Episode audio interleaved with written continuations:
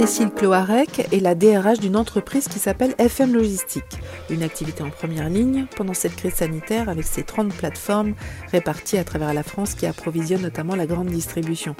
Aucun des 6500 salariés en France n'est en chômage partiel, mais l'activité tourne néanmoins au ralenti. Et ces recrutements alors? J'ai demandé à la DRH quelles conséquences la crise a sur ses embauches en cette fin de sixième semaine de confinement je voudrais aborder la question des, conséquences sur vos recrutements. Est-ce que vous recrutiez déjà avant la crise et est-ce que vous continuez euh, en ce moment? Et euh, est-ce que vous avez des candidatures si c'est le cas?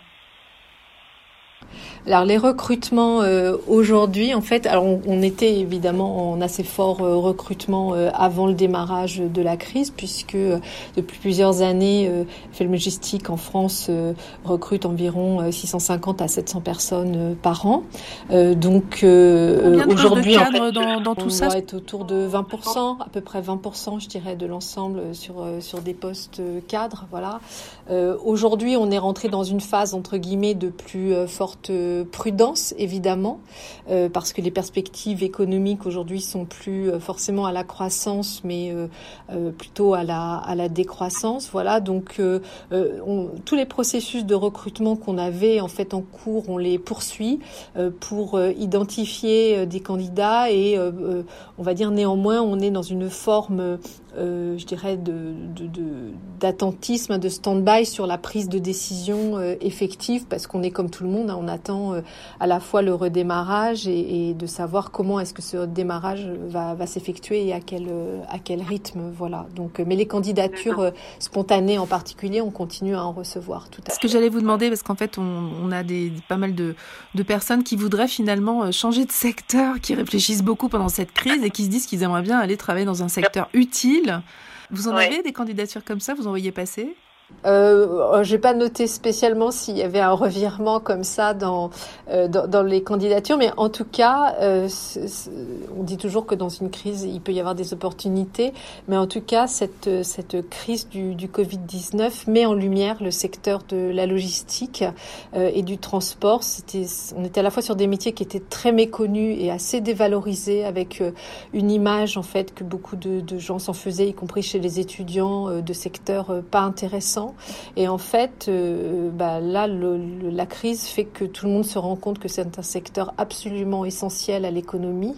euh, que ça permet en fait à la nation euh, de continuer en fait à vivre très très au quotidien, et que ces rôles-là sont des rôles extrêmement précieux et très complexes parce que pour qu'une chaîne logistique puisse continuer à fonctionner de l'usine jusqu'au consommateur final, soit en magasin soit euh, chez lui à domicile, eh bien, il euh, y a, une, une, supply chain, comme on dit, qui est extrêmement complexe, donc euh, qui est faite en fait de métiers à la fois très utiles mais très intéressants. Et ça, effectivement, on, voit qu'il y a un intérêt très nouveau qui, est en train de se manifester, y compris de la part des, médias d'ailleurs. Je crois qu'on a rarement eu autant de, de sollicitations pour parler de nos métiers, et ça, c'est très bien. Ça pourrait susciter des vocations, alors peut-être?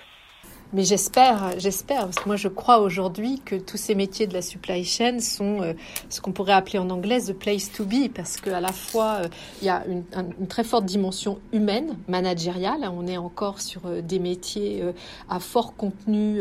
humain, et puis on a en même temps toute la digitalisation, toutes les nouvelles technologies qui viennent transformer en fait ces métiers, et aussi bien le e-commerce que la digitalisation de l'économie ce qu'on appelle euh, l'omnicanal euh, viennent euh, transformer en fait ces métiers, apporter beaucoup de complexité dans la gestion des flux, le pilotage des stocks, l'acheminement des produits, comme je le disais, jusqu'au consommateur final, avec une recherche qui est à la fois la, la, plus grande fluidité possible pour le consommateur et puis une recherche à la fois d'économie de moyens, ne serait-ce que dans une optique de développement durable et de protection de la planète qui devient absolument essentiel. Donc on a des, des enjeux en fait euh, colossaux qui devraient, oui, euh, je crois, susciter euh, des vocations, bien sûr. Bien sûr.